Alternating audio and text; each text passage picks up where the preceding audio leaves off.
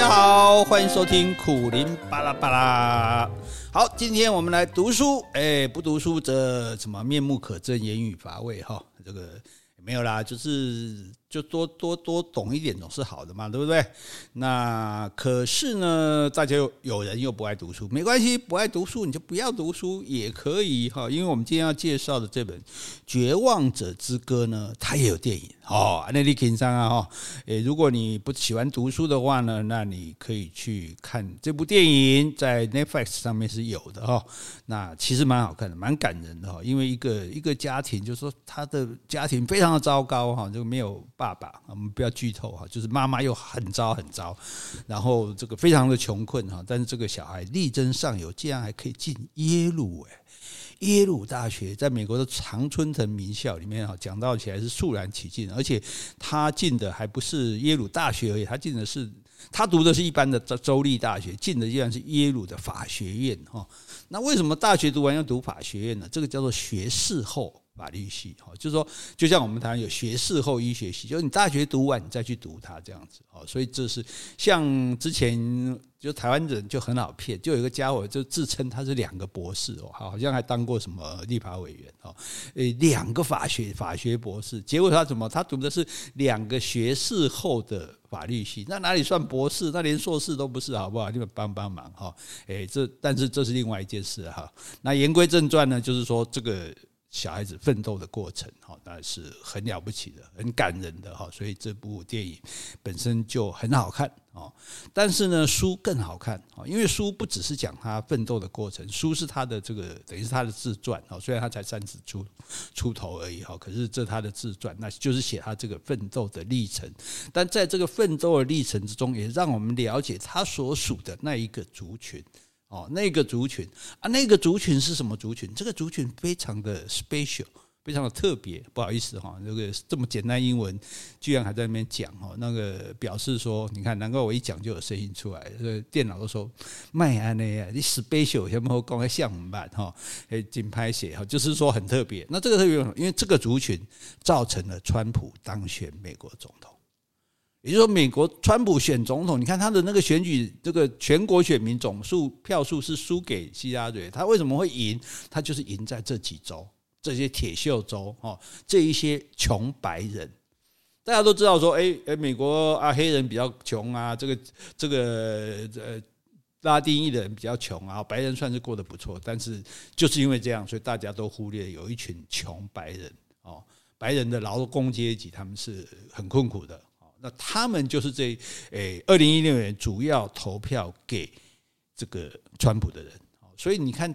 老实讲，大家要承认，不要是放马后炮。当时川普刚出来的时候，大家哪里有把他看在眼里？是这种人，那不是大老粗，讲话乱七八糟，也没也也也没有什么学士涵养。这种人当什么总统啊？对对？也没有人相信，想到他会当选，结果还他还真真真真真真的得到党内提名就算了哈，居然还真的打败那个希拉蕊哦，所以这真的对希拉蕊来讲晴天霹雳，不是晴天哈，是晴天霹雳哈。好，那。你看，所以那个他落选之后，人家通常美国这种落选，早早就出来发表感言啊，恭喜对方啊，承认失败啊，其他人拖很久哦，搞不好要不是克林顿去劝他，搞不好就不出来了，就像川普这样，根本不出来认输了这样哈。好，那川普的当选呢，对世界都产生了很大的影响，一直影响到现在。甚至包括拜登，譬如说大家当初很担心嘛，就说哦，川普对台湾很好啊，对中国很凶啊，会不会拜登上来以后就跟他不一样了？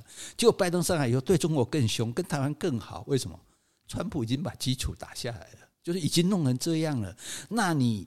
如果你拜登上来之后，只要对中国稍微为软弱的话，你就坐实川普讲的话，北京拜登列戏啊！哈，所以不管站在实际的状况也好，站在这个拜登的考量也好，那拜登是势必还是要对中国继续的强硬下去的，只是说方法不一样啊。川普是用单打独斗，单挑的哈，其他各国不甩你，我就单挑中国打哦。那拜登是用围殴的哈，就这什么印太联盟啊、五眼联盟啊、欧洲啊，都揪过来这个对付中国这样哈。所以其实这个川普真的对世界影响很大哈。那问题就是说他怎么会当选的呢哈？所以这个这本书哈，杰德凡斯所写的这本《绝望者之歌》里面就有答案哦。所以光就这一点来讲哈，你应该就会。会想要看这本书了哈，因为他这本书的这个里面就讲到了一个名词，就是乡巴佬哈，就是说就是诶，我们通常讲乡巴佬就是装脚人的地方了哈。那原来呢，美国嘛有装脚人啊，装脚人指的是什么？就住在山里面、贫穷、没有水准的白人老粗。哦，特别是美国东南方阿帕拉契山，阿帕拉契山的附近几个贫穷内山内山来山啦，多底来山了哈，什么西维吉尼亚州啦、肯塔基州啦，哈，大家可以把地图美国地图拿来看一下就知道，就那一块地方哈。那这一个族群呢，就是这一次选举中川普的强力支持者哦。那这个。这个书的作者哈凡斯就是来自这样的这个蓝领阶级哈蓝领阶级白领阶级就是上班的在办公室吹冷气啊蓝领阶级的地方靠做工的哈那他的家庭破碎充满争吵与暴力哈这就就是典型的这种乡巴佬家家庭就对了哈诶顺便说一下哈我们现在在讲的这个内容啊主要是参考胡培林所写的了解川普支持者必读的一本书哈也就是在这本书的这个评论。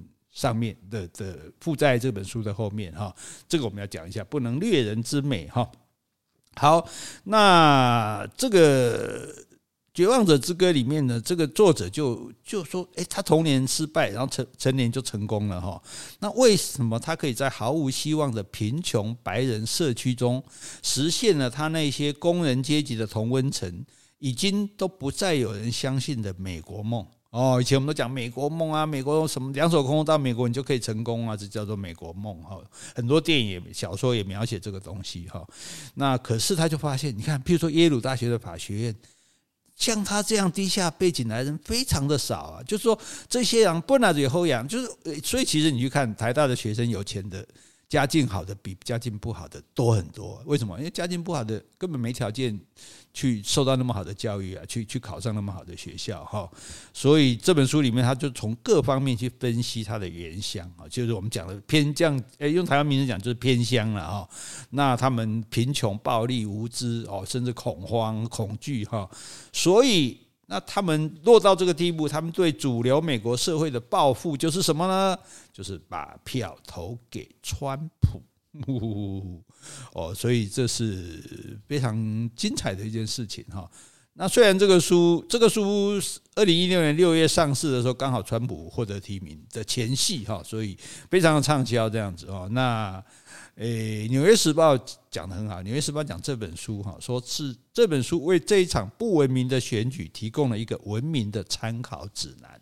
哦，也就是说，我们认为川普当选没道理，但是其实这本书告诉我们有道理、有原因哦。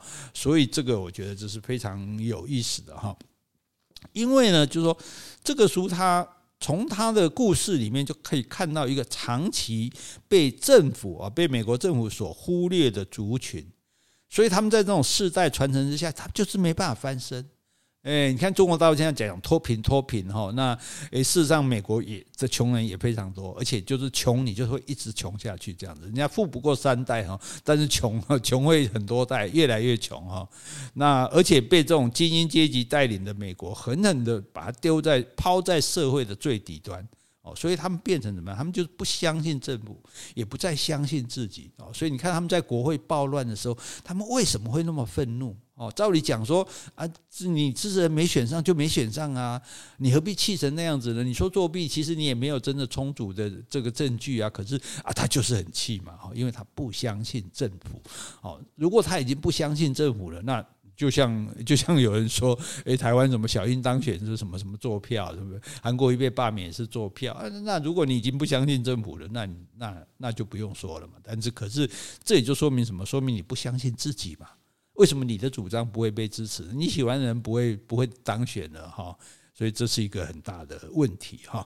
好，那这个阿帕拉奇山脉的这些乡巴佬哈，这些真卡郎哈，他们是什么？大部分是，就说我们知道，呃，美国的移民，他主要的主区，主要的，比如说有犹太人，有盎格鲁撒克逊人，就是英格兰人。可是这些人，这些人是条件比较好一点的。但是你像苏格兰、爱尔兰的这种白人移民哈，他们从这个。东岸的平地啊，因为可能来晚了哈，好地方都被人家占了，就像台湾的客家人一样，他们就到山里面去谋生，然后在这边定居哈。那在这边定居呢，因为有什么有伐木业。有矿业哦，甚至有一些哦，比如说后来怎么这个工厂就出现了这样哈。那可是呢，二十世纪初政府就开始保护这个山林，就不能砍树了啊。那煤矿呢也没落了，煤矿本来就是这个呃呃产能不高又污染很高的东西嘛哈。所以这里面的很多居民啊，就算以前啊，比如有汽车工厂的，那汽车业也都外移了，也就它很多的产业都外移了。好，那这些居民。很多居民就失去了工作的机会，啊，没有工作机会，然后社区也就不发展，经济也就变得不好，所以甚至你看，他形容一个小镇里面的一个篮球场哦，因为穷嘛，不是人民穷，政府就穷啊，因为政府的钱是人民缴税来的，那政府穷到这一个停车场，一个呃不是一个这个篮球场，它竟然不但那个篮网早就没有了，那水泥军地那个。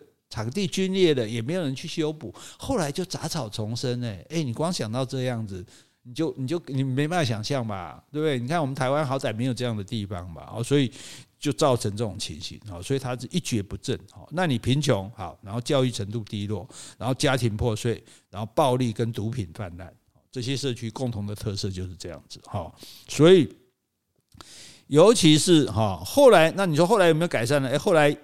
这个山区外面的几个州，比如印第安纳州、俄亥俄州，那他就开始盖现代化的钢铁厂哦。那钢铁厂就需要劳力嘛，对不对？就叫那些像山区的那些老粗、乡巴佬、曾卡郎招手，来来来来来，来叫浙钢哦。所以呢。这一些内山老粗，就类似你看台湾的呃以前乡下人进城去工厂做工一样哈，他们就离开自己那个积弱不振的地方啊，大举的移民到这些工业城来讨生活。那搬到工业城来有工作了，是不是改经济状况就改善了？有啊，好像这个作者的他凡斯的祖父母，哎，他勤奋工作，他就变成中产阶级。但是好景不长，花无百日红，人无千日好。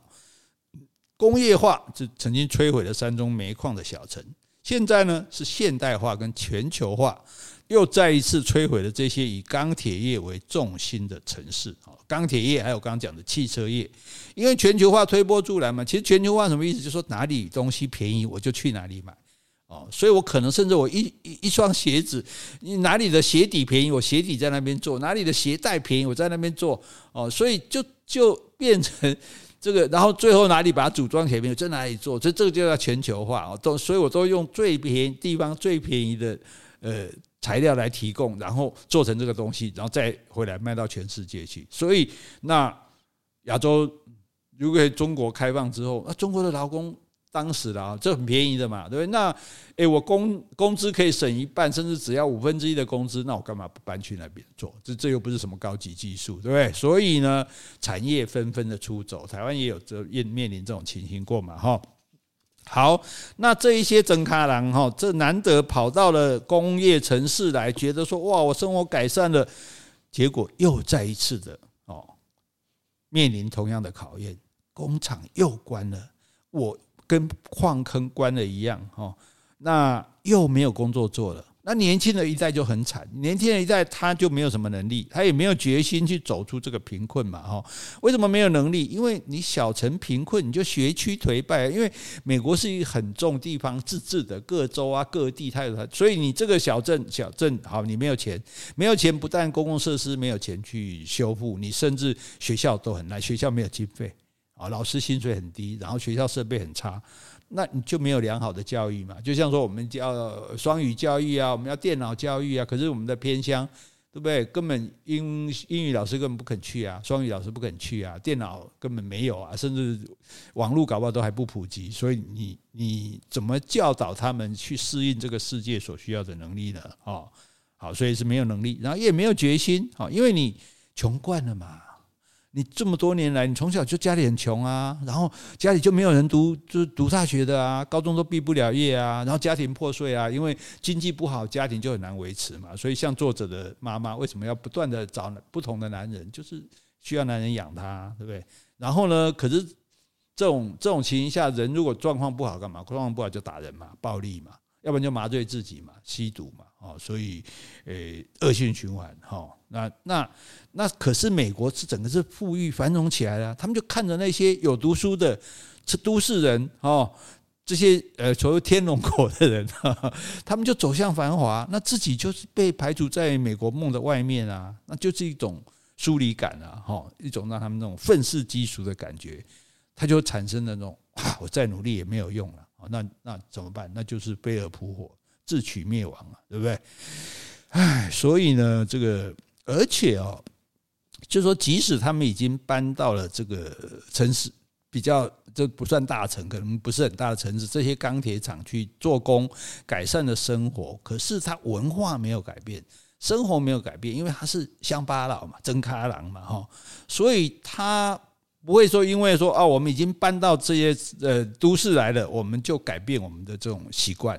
哦，也不是说我们现在钱比较多了，哈，生活比较好了，我们就改变我们的文化，哦，它世代相传，哦，它就会它就会不一样的这种文化在持续的去延续下去。那那你说这个乡巴佬文化啊，他们是一种什么样的文化？它就是血气方刚、火爆冲突哦，所以他们誓死保卫家庭，也就是说，他们认为说，任何从小啊，任何人。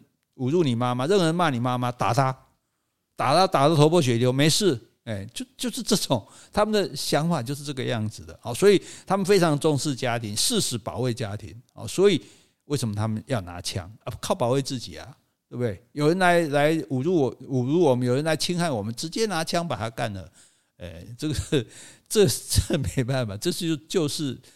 他们的文化，而且美国，所以大家都觉得啊，美国枪支泛滥啊，怎么样都不管制啊。其实这个第一第一点重点是说，美国的宪法就规定人民是有持枪的权利的，诶，除非你去修宪啊，所以你不能说人民不准拿枪。那之所以会美国人之所以会。很多人有枪，那就是因为他从前他发展起来，比如说西部时代，你看你自己那个没有法治，你没有枪，人家随便就被人家干掉了哈，所以他们就觉得说保卫自己是他的权利，包括使用枪支在内。因此，在美国，你不要没事到人家院子里去，你只要到人家院子，还不用到家里，他是可以开枪打死你，他没有罪的啊。之前有一件很有名的事情，就是一群小孩子哦，各好像不同不同国籍的小孩跑到一个美国白人的这个院子里去玩，那这个主人就以为哎什么人来了，就拿着枪出来哦，然后就大喊一声 “free”，那这个 “freeze” 是冰冻的意思，就是不要动的意思哦。可是大家都听懂，都不敢动。就其中一个日本小孩呢，他他听不懂，他以为 “free” 是自由。那就跑啊，对，跑，砰，一枪被打死了。后来这个打死人的无罪。哦，这个事情也告诉我们说，英文要学好。哎，开玩笑，不能拿人家的死开玩笑。不过我们只是重点是在说明，就是美国人是有这个文化在的。哈，所以你现在要叫他不准拿枪是不可能的。你可能应该限制说，哎，你不，你你买枪保护自己是可以的，因为还有很多人是被迫买枪的啊，就是说因为。别人都有枪嘛，那万一没事，人家拿枪对着我，那我怎么办？哈，所以我买个枪是为了保护自己的。哈，所以之前在纽约也发生过这种事情，因为纽约的地铁它是好像很多地方线路是二十四小时营运，所以到很晚的时候，你那个可能一节车厢就没几个人，就搞不好只有你一个，然后然后来两个小流氓，可能就对你动手动脚，或者是抢钱这样子。哈，那。纽约客也是不堪其扰，结果就出现一个人，他就枪拿出来就把对把那几个小混混都给干掉了，这样。哦，那当然这是有罪的，因为人家也没杀你啊，人家只是威胁到你而已。可是那个全纽约出来这个示威抗议陈情，要求让让这个人无罪，因为他这个人替他们出气啊，做了他们每个人都想做的事情。好。啊，所以这个是美国的这个拿枪的文化。当然，美国的枪支协会他们这个因为很有钱嘛，所以他们的游说团体的力量也很大啊。很多国会的议员其实是靠他们当选的啊，所以就更不可能去限制他们这个的断他们的财路了哈。所以这个问题环环相扣哈。改天我们再专门做一个 workcase 来跟大家讲，哎，这是老高的手法哈。好，那重点就是他们是这个样，然后他们举止是很粗俗的，就搓，有的就，诶，我们不好意思这样说，就是。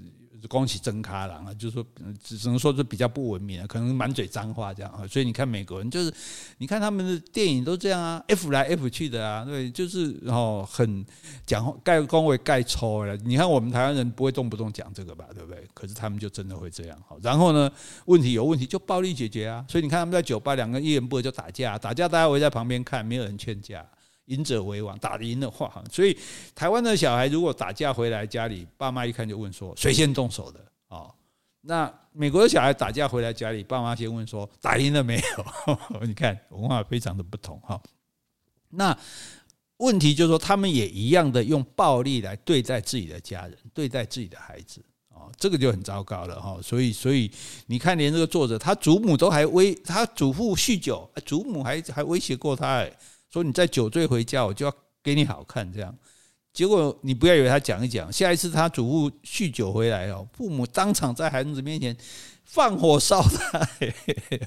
哦，那这个作者母亲呢？那没事打他呢？这这这叫啥等怕呀？哈，所以，那你在这样的环境长成，人家说为什么你有暴力倾向？你从小被暴力对待，那你是隐忍，那你就觉得说，哦，原来人对人的方式就是暴力，我就用打他，他就会听我的。